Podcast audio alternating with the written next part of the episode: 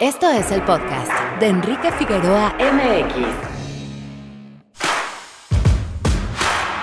www.enriquefigueroa.mx muy buenos días, tardes o noches. Mi nombre es Enrique Figueroa Anaya y les doy la más cordial bienvenida a este episodio especial dedicado a una película que se estrena justamente para la gente que nos escucha el día que se lanza, el jueves 25 de noviembre se estrena hoy. Saludos como siempre a la gente que nos escucha en el futuro. Y se trata nada más y nada menos que de El Camino de Sol y tengo a su realizadora, eh, una directora que quiero muchísimo. Eh, yo creo que primero como persona y después como realizadora. De verdad es una excelente persona, le tengo un cariño eh, tremendo. Mi querida Claudia Sanluz, ¿cómo estás? Bienvenida. Bien, muy contento de verte después de tantos años. Después de tantísimos años, estaba haciendo un poco el recuento. Yo creo que ha de haber sido cinco años porque fue el estreno de la caja, de la caja vacía. Y, y ya, pero, pero sí, aquí, aquí andamos, aunque para la gente que nos escucha, me acuerdo que te pedí un, audio eh, con motivo de un especial que hice sobre los insólitos peces gato en Cinemanet, cuando empezamos a hacer unos episodios eh, grabando eh, recomendaciones de manera personal, así como mientras las cosas se ponen normal y seguimos todavía con esta cosa un poco extraña.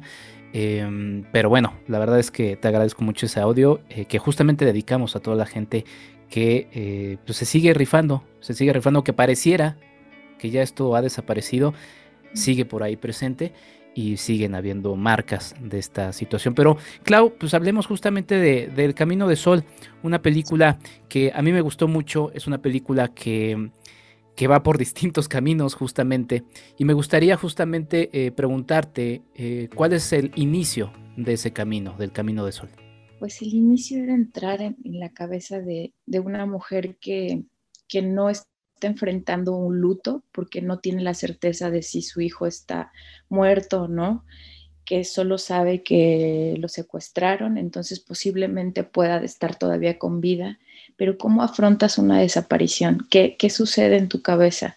Igual hay días que no quieres despertar, pero si no despiertas, ¿quién va a buscar a tu hijo?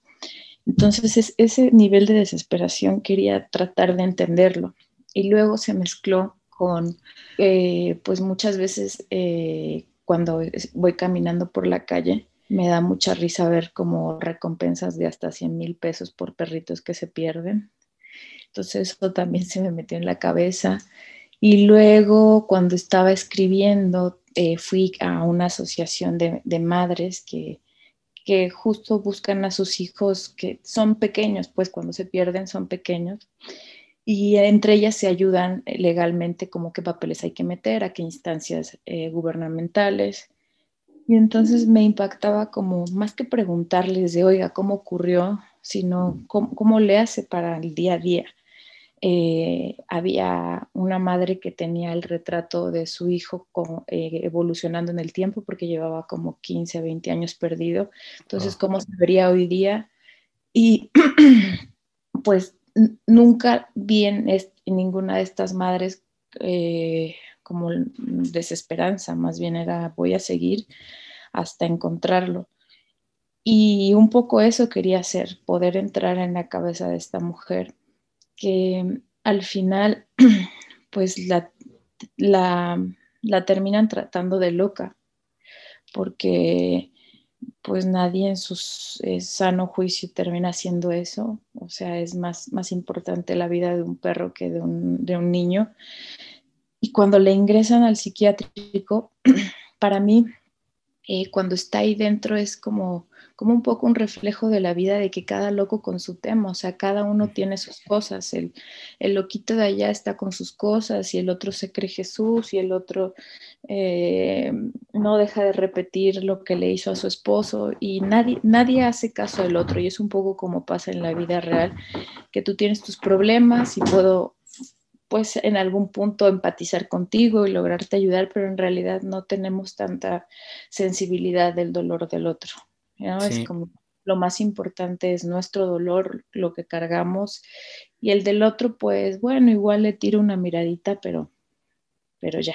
Y como para mí era importante esa, esa parte del, del psiquiátrico, que igual sí, hay, hay, hay, muchos elementos que, que, te digo, tocas en, en, la película, voy a ir eh, marcando algunos de los que ya mencionaste, pero sí es, primero, em, pues esta ciudad es, es curiosa, ¿no? Porque, em, como dices, me acordaba de una imagen, digo, no era exactamente la Ciudad de México, estaba revisando recientemente Ana y Bruno, que también toca el asunto de la, de la, de la locura, las enfermedades, bueno, no, no la locura, las enfermedades mentales, ¿no?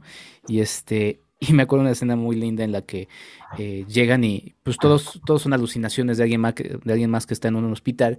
Y a partir de eso, este, pues llegan a una estación de tren y ven que todos, todos los que tienen sus vidas normales, por así decirlo, entrecomillado, eh, tienen sus alucinaciones, ¿no? Y esta ciudad, eh, porque se marca la historia del Camino de Sol en la Ciudad de México, vemos Tlatelolco de manera muy, muy este, presente, esta ciudad enloquece, ¿no? Eh, por, por, distintos asuntos, desde el que le toca manejar en, la, en, las calles hasta situaciones como estas que sí he de confesarte, Clau, hace unos días vi una imagen de un perrito para rescatar y ahorita que lo dices, primero tomé esa foto a cualquier otra imagen que haya visto de alguien desaparecido. Eh, ser humano, ¿no? Quizá también en un asunto de que, pues, dice uno, bueno, voy corriendo en un parque, quizás si me lo encuentro, pues va, pero sí, es una serie de, cosas. ¿Cómo fuiste entonces con todos estos temas que querías platicar armando el, guion de la película? Pues primero con la personalidad de Sol, tratar como saber cosas de ella y haciendo a un lado el, suceso del hijo, sino tratar de ver cómo es, si es tímida, si no, qué le gusta, qué le hace enojar, eh, escribiendo como una especie de monólogo y luego ya empecé a armar las primeras escenas y poquito a poquito veía cómo encajaba lo de los perros. Y luego, eh, pues lo que me pasa es que cuando estoy escribiendo dejo hablar a un, poco un poco al personaje. Es decir, no imponerle cosas como tiene que pasar esto en la página 40 y tiene que pasar esto. Si yo siento que si el personaje va hacia allá, dejo que pase, pero si no, es, es que yo le estoy imponiendo algo, aunque suene eh, muy, aunque suene muy medio estúpido y controvertido porque yo soy la misma que lo está escribiendo, pero en serio cuando escribes hay un sentir de que le estás poniendo algo para llamar la atención, le estás poniendo algo explicativo, le estás poniendo algo eh, para que tenga un final feliz, lo estás manipulando, entonces hay que, dar, hay que estar muy pendientes de que tu lado consciente no haga esas cosas. Y entonces creía que, que la mejor manera de hacerlas era esa. Por ejemplo, cuando veía la película en Morelia, que fue la primera vez que la vi en grande, porque cuando acabé la post la vi en una pantalla más chiquita, no, no era tan grande, eh, pues me sorprendían como escenas que dije, ay, ¿a qué hora se me ocurrió esto de... Hay una escena que me gusta mucho que es cuando ella es, ella es eh, secretaria y asistente de un ginecólogo y que está una, una, chica ahí atendiéndose y le dice, ay, sí, deberías anunciarlo en Twitter y Facebook. Bueno, a mí me da mucha risa esa escena, ¿no? Entonces dije, ay, ¿a qué hora se me ocurrió esto? Pero pues un poco es eso, ¿no? o sea, empaparte, estar oyendo, estar atenta a, cómo es la gente, a ver si eso te sirve para tu personaje o no. Estar atenta a las cosas que suceden en el mundo. Por ejemplo, ahora mismo, hablando contigo, si sé observar, pues te observo cómo estás vestido, qué palabras usas, lo que hay en tu pared, te gusta Harry Potter, eh, esas botas no sé de qué sean. Estar pendiente de eso y ver qué dicen esas cosas de ti. Claro. Bueno, en este caso el póster habla de, mi novia, pero sí, sí, e, es muy interesante porque ahorita que lo mencionabas es no cerrar eh, a un personaje por un esquema de cómo debe de ser esto del guion, esto que decías de ahora tiene que pasar esto, simplemente dejarlo fluir, ¿no? Y aunque decías, pues que eres tú, no, finalmente le estás dando una propia personalidad al, personaje. Em, y me parece también muy interesante el asunto de, eh, de, dos escenas al inicio de la película, no, no estoy estropeando nada. Eh, la primera es la relación tan importante que tienen madre e hijo y me gustaría que platicaras un poquito sobre, sobre este, pues sí, también sobre la elección de tu elenco y en particular esta parte que pues, funciona y debe de funcionar muy bien para marcar finalmente qué es lo que le provoca la separación este, intempestiva de, de Totis a su madre Sol, ¿no? pues tengo solo tres minutos para contar la relación de una madre y un hijo. Entonces era como, ¿qué cuento para ver que estos dos tienen una relación muy importante y este niño pues ya no lo voy a ver? ¿Qué hago? Y bueno, Ana José la encontré en un proceso de casting y ya desde que la vi me enamoré porque es una actriz, eh, pues eh, para mí es una de las mejores actrices que hay. Y luego eh, el niño yo sabía que tenía que ser mi sobrino, es mi sobrino. y entonces el niño es una bestia verás que hice una película con él este año y es una bestia. Entonces, eh, más que ensayar, como que lo que hacíamos era ponernos a jugar, ponernos a jugar y imagina que el mundo de Ana José pues es un mundo de aquí, de la Ciudad de México y el de mi sobrino es de un pueblo donde vive más, o sea, no más de mil habitantes y entonces encontrar cosas en común pues les decía, a ver, ahora tú imita un chango y tú, sí, tú vas a imitar a ella. Ahora tú vas a una foca y tú vas a imitar eso. Juegos muy simples. Poquito a poquito en los juegos fuimos encontrando como cosas donde los dos pues se sintieran cómodos. Y entonces empezamos con unos juegos y pues se quedó eso de los gatitos, ¿no? Que están hablando luego los otros, los textos que dice él son escritos, pero traté de que eh, los, no se los aprendiera, más bien que jugara con ellos. O sea, que, a ver, a ti te gusta que te digan así, porque a él regularmente no le gusta mucho que le digan por su nombre. dije, ah, pues es como cuando tú esto y esto y esto y esto. Y luego fue muy chistoso porque en el corte de la película no me gustaba empezar luego, luego con sus caras. Y había filmado, yo no sé por qué, le dije al fotógrafo, a, Carlos, le dije, filma a ellos jugando con sus pies en el techo. Pero ni sabía qué iba a hacer con eso, solo le dije, fílmalos y ya. Entonces, cuando estaba viendo el material y revisábamos las versiones del corte y ver qué funciona y qué no, le dije al editor, que se llama Julián, eh, a ver, vamos a poner los, los pies. Me dice, pero falta algo, falta voces de ellos. Entonces ahí empecé a pensar unas voces, ¿no? De, ay, pueden ser esto y puede decir esto. Y las grabamos después de haber acabado la película, esas voces que están hablando de, del espacio y etcétera. Entonces ahí ya le fui encontrando la cosa, pero no todo te lo encuentras ah, desde que filmas, ¿no? A veces hay cosas que encuentras ya que acabaste la película o que estás en proceso de edición y así.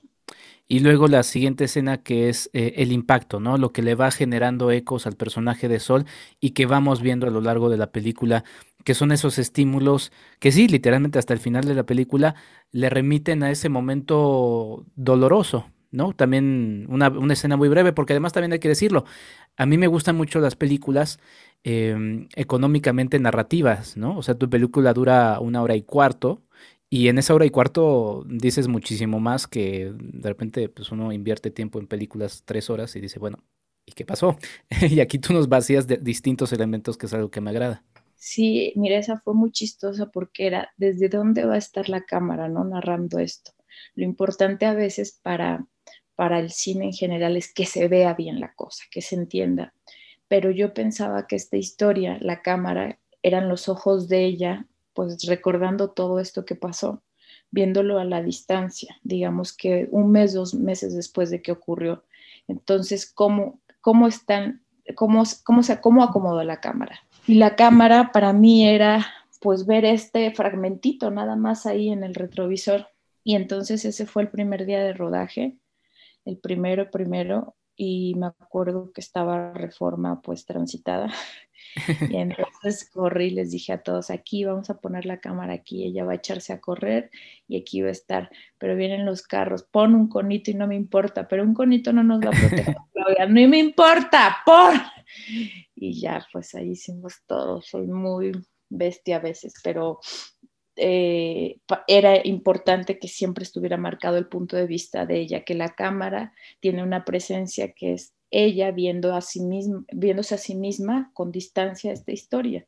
Y entonces el hincapié es distinto si tú te imaginas que son los ojos de ella, o te imaginas que es la historia contada por el marido, o te imaginas que es la historia contada por el hijo, tú acomodas la cámara distinto. Entonces, como para mí era importante solo que se viera por el retrovisor. Sí, el, punto de vista que además justamente lo que, lo que haces y, funciona muy bien es que nos mete en la desesperación, ¿no? De en algún momento le preguntan, ¿y no viste las placas? Y uno, pues no, no las vio. Entonces dice uno, pues no, o sea, no se veía nada. Simplemente se vio esta escena eh, rápida y, fugaz que nos termina llevando a ello. Y la actuación de Ana José, ¿no? La, la actriz este, principal. Eh, es una actuación también muy de, de miradas, o sea, estamos viendo su mirada, desde su punto de vista, pero también estamos viendo su mirada, estamos viendo esos momentos de silencio que tú nos vas enseñando a lo largo de distintos momentos, pues esa especie como de deconstrucción, ¿no? De, ese personaje en un asunto de franca desesperación. Sí, y pues con ella creo que nos sirvió un montón ensayar, pasar el guion, tenerlo seguro. Me gusta pensar, eh, bueno, en mi, en mi caso pienso que eh, hay gente que le tiene miedo a darles el guion a los actores por miedo a que esa frescura de la primera vez se pierda. Pero a mí me parece que entre más veces pases con un actor una escena, que más le ensayes, que más recurras a qué recuerdos puedes sumarle, qué imágenes puedes ver aquí, que más la llenes de cosas, más seguro va a estar el actor y va a decir, ah, claro, para ir a esa escena tengo que ir a este momento particular o tengo que imaginar esto o a lo mejor esta vez me está sirviendo el otro, que yo no, no, les digo qué te estás imaginando, más bien los trato de llevar ahí y decirles, no, por ahí no es, es mucho más acá, es mucho más esto, mucho más el otro, ser más claro con ellos. Y entonces así va creciendo y creciendo y creciendo. Hace dos días leía una frase que decía, mira, aquí la tengo, que es muy bonita esa frase, la leí en Twitter, que decía el Pacino, que la cámara puede filmar su cara, pero hasta que no capture su alma, no tienes una película. Mm. Entonces, pues se trata de eso, de llegar hasta allá, ¿no? Porque a veces solo te quedas en cara 35 del actor tal y, no llegas tan, tan profundo. Sí, porque nos vas marcando la, pues sí, la franca desesperación. Ahora, es un tema que, que para algunos resultará polémico hace muchos años en un parque en la colonia Roma, me acuerdo haber, este, no me acuerdo si era la Plaza Río de Jacinto, no me acuerdo qué era, pero de Janeiro, perdón, y, y me acuerdo que me llamó mucho la atención que había una zona así minúscula, este, enrejada y decía zona de niños, ¿no? Y yo decía, bueno, pues claro, porque todos los demás está invadido por los perros. A mí me gustan los perros. De hecho, la niña mosca, te lo dije en, Morelia, me remitió a, Agnes, eh, quien por cierto hoy es su cumpleaños, una chihuahua. Y, y, no es que los odie, simplemente siente esa insensibilidad que, por ejemplo, también, ya estaba pensando en esta, en otra película, en el mismo festival, con otro punto de vista, otra atención, lo que sea, está bien, no, no tengo problema con ella que, hablaba sobre la fuerza policial, pero mm, pues todos tenemos, sí, inevitablemente, más allá de las personas, eh, la, la, la institución está mal, ¿no? Y, y, y vemos esa insensibilidad de, de que te esperan mientras tú estás con una angustia y quieres denunciarla. Y ella se desespera de toda esa situación. O sea, eso le termina provocando a lo que termina realizando en la película. Pues sí, es desesperante un poco este país y, y eh, la cosa es que, hablábamos hace eh, un par de minutos, que tú mismo te, te, cachas, pues no sé, ayudando a recuperar un perro, viendo en Twitter, dándole retweet a esa cosa, pero cuando te aparecen páginas de desaparecidos, pues lo pasas por alto porque dices, pues ya son un montón, quién sabe si aparezcan, porque está bien difícil aquí en este país. Y, pasas por alto, o sea, tú, tú mismo te vuelves eso, porque ya empiezan a hacer cifras las personas desaparecidas, no solo los niños, los adultos. Eh, está tan normalizado en esta sociedad que, que ya es así a diferencia de, otras, de otros países, ¿no? Que, que cuando se pierde un niño cierran calles y el perímetro y entonces a todos les llega una alerta, aunque sea a las 3 de la mañana y todo el mundo se pone como por la labor de sí, vamos a encontrarlo, pero aquí pues no. Entonces, este, pues es lo que es aquí. Sí, es una cinta muy callejera también. ¿Cómo fue filmar en distintos lados? Estás también en el centro, eh, se ve un movimiento ahí importante. Eh, ya mencionaba yo Tlatelolco, estas escenas en donde ella está, bueno, se detiene en una parte el auto en, el tránsito, ¿no? Eh, ¿Cómo fue esto? Literal, tenías conos y parabas toda la ciudad para poder lograr la, la película. ¿Cómo fue, Clau? Ahí te cuento, mira, En la de las calles, pues solo pedía permiso para poder filmar. Pero cuando vas a la comisión de filmaciones, los permisos cuestan distinto dependiendo si vas a poner planta, el, el móvil, los campers. Y entonces nosotros pagamos muy poco porque les decíamos, no, o sea, ni tripié vamos a tener, olvídate. Entonces, luego llegaba el señor de la comisión de filmaciones como estos, me han de estar transando, seguro tienen 20, 20 luces y así, y no, pues veía que no teníamos nada. Pues ya se iba el señor de la comisión. Y las que hice, por ejemplo, en el centro, pues era hábilmente así, poner como a tres personas que me ayudaban, eh, asistente de producción, un asistente de dirección, este, incluso me ayudó como mi amiga que hacía eh, arte y vestuario, cruzarse entre la gente, no volteen a cámara, no volteen a cámara, o pues estar distrayéndolos de, oiga señor, ¿me puede dar la hora? Y así hasta que no salía. Luego, eh, cuando estábamos filmando en, en, en, Reforma, pero de noche, que ella se para y ve a Niña Mosca, pues estaban carros a alta velocidad, me parece que era un viernes y era como noche peda, entonces hay como un barranquito donde poner la cámara y de ahí puedes tirar hacia esa cosa de reforma, pues era un barranquito bastante chiquito, pero mi fotógrafo es muy arriesgado, entonces fue, venga, vamos, ya, ya, ya, hay que hacerla aquí.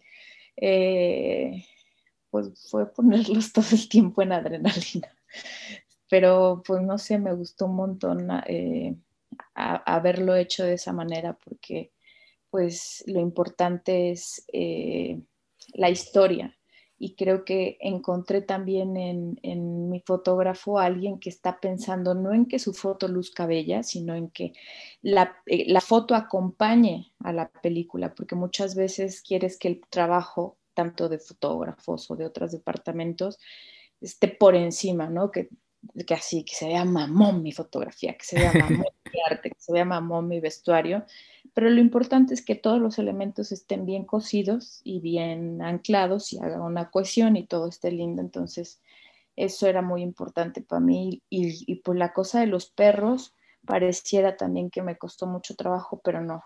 Eh, sí, ¿cómo conseguiste tantos perros? no me podía dar el lujo de, de contratar a un animalero porque esos, esos puestos en cine son bastante caros porque tienen perros entrenados. Entonces, yo corría en ese tiempo, entonces me iba corriendo desde eh, más o menos desde el Parque México hasta Palmas. Y entonces en Palmas encontré a una escuelita que se llama Parque Líbano y tenían como 30 perros y pues me acerqué y les dije, oigan, hago cine, necesito unos perros así asá, y las acciones esto y esto y esto. Y pues iba todos los días para que vieran que no les estaba mintiendo. Y entonces los dueños de los perros prestaron a sus perros para que salieran en la película. Y muy bien, muy bien, muy bien, muy bien, muy bien. Hay una escena en la que usas unos cuetones, ¿sabes qué les dijiste? o bueno, no pues sé, unas brujitas o algo usaste ahí, una... Sí, igual de voy a aventar esto para que se espanten. Ah, sí, está bien. Entonces, todo bien.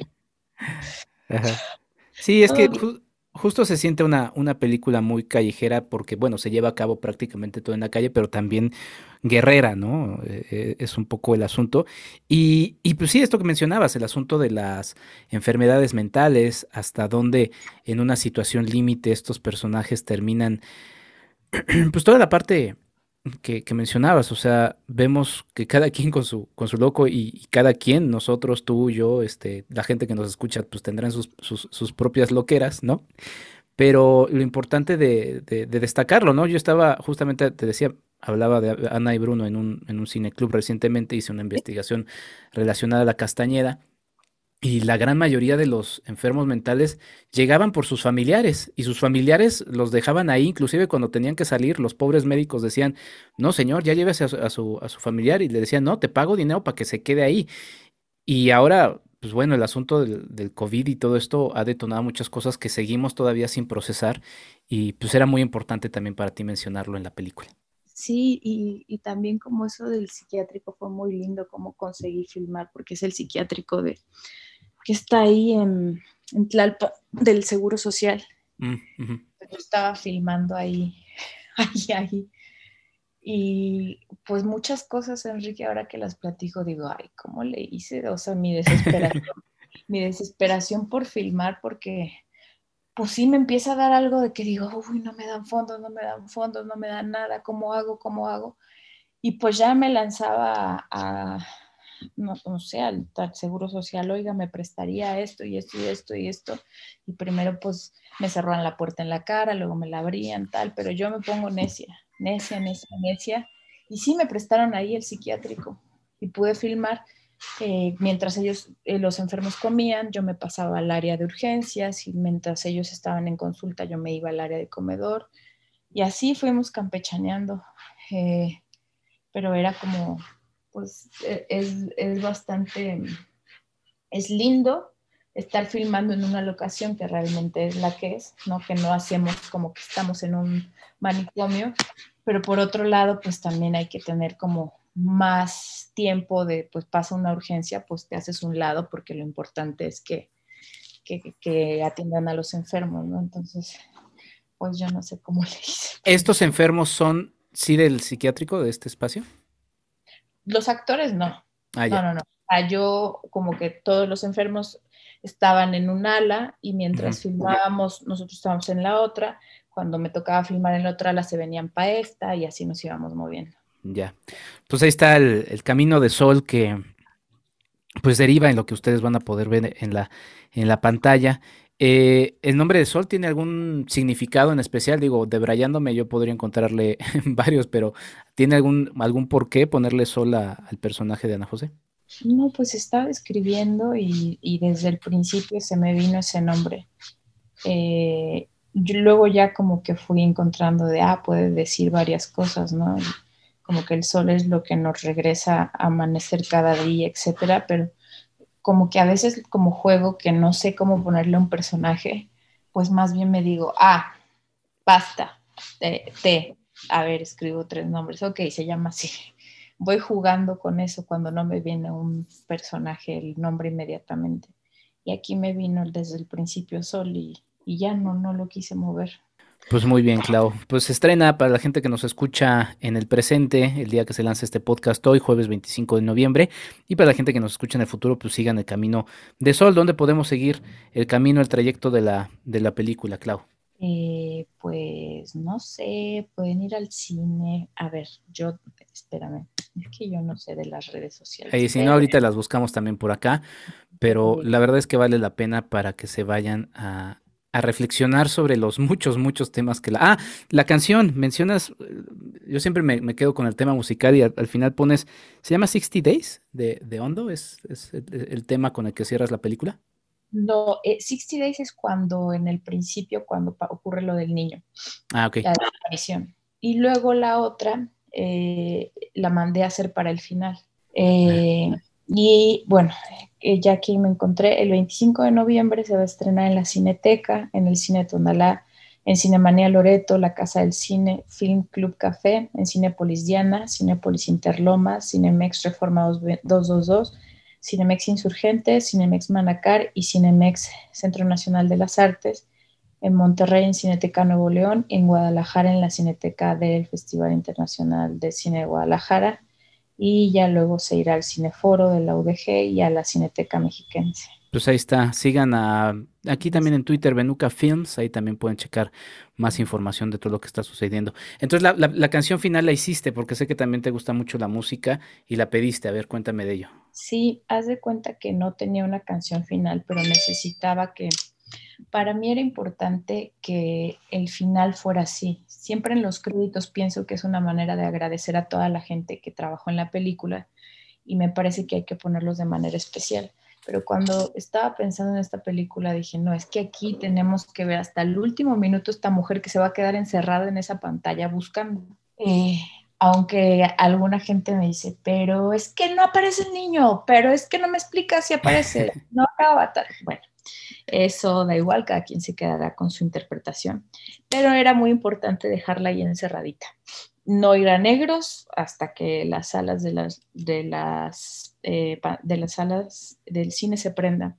Entonces, encontré a unos músicos islandeses eh, que pues empezamos a hablar como de la pérdida y cómo se siente uno, etcétera. Entonces me dijeron, nosotros te ayudamos a componerla y les decía que era importante meter como a veces vocecitas de niños y meter esto y que sonaran como, ellos hicieron también como soniditos que aparecen en la película, como marimbitas, así como sonidos infantiles, eh, que estuvieran cada que a lo mejor ella está sola o cuando va manejando en el carro, que me preguntabas hace rato cómo hice esa escena. Cristian, que es el productor de la película, mi marido, hay una escena donde hay un frenazo en, en, en Cuauhtémoc, casi llegando antes de la cineteca en un puente. Yo me subí al puente y era hábilmente eh, Marco, que es eh, un, un, amigo de mi marido que es muy bueno para los carros, esa gente de compra y vende carros, etcétera, pues le encantan y con calarlo una vez ya lo tiene. Entonces era Marco, aquí cuando yo te diga acción, coleas el carro y tal. Bueno, eso parece que yo me traje un Precision Driver de Los Ángeles, que esa cosa me costó millones. No, él muy bien lo hace. Entonces, este, ellos me hicieron la, la canción y me parecía que acompañaba muy bien el final y de ahí surgió como esta, se llama Haraldur y Lina, se llaman, es una pareja de islandeses. Y pues ya, pues ahí está eh, mi querida Claudia Sanluz, realizadora de El Camino de Sol. Vayan a correr a verla en los cines y pásenla a platicar por acá. Claudia, eh, muchas gracias por estos minutos de charla, muchas gracias por tu cine, muchas gracias por tu sensibilidad siempre que nos compartes a través de tus realizaciones y trabajos. Eh, sabes que lo dije como al principio, eres de mis personas favoritas y te agradezco mucho por El Camino de Sol y por todo lo que viene ya. Nos iremos enterando de lo que ya estuviste filmando con tu sobrino y demás. Hola, Kike, muchas gracias siempre por ser tan lindo conmigo. Pues muy bien, con esto nosotros terminamos este episodio. Vayan ustedes a ver El Camino del Sol. Yo soy Enrique Figueroa Anaya. Nos escuchamos. Hasta la próxima. Esto fue el podcast de Enrique Figueroa MX. Hasta la próxima.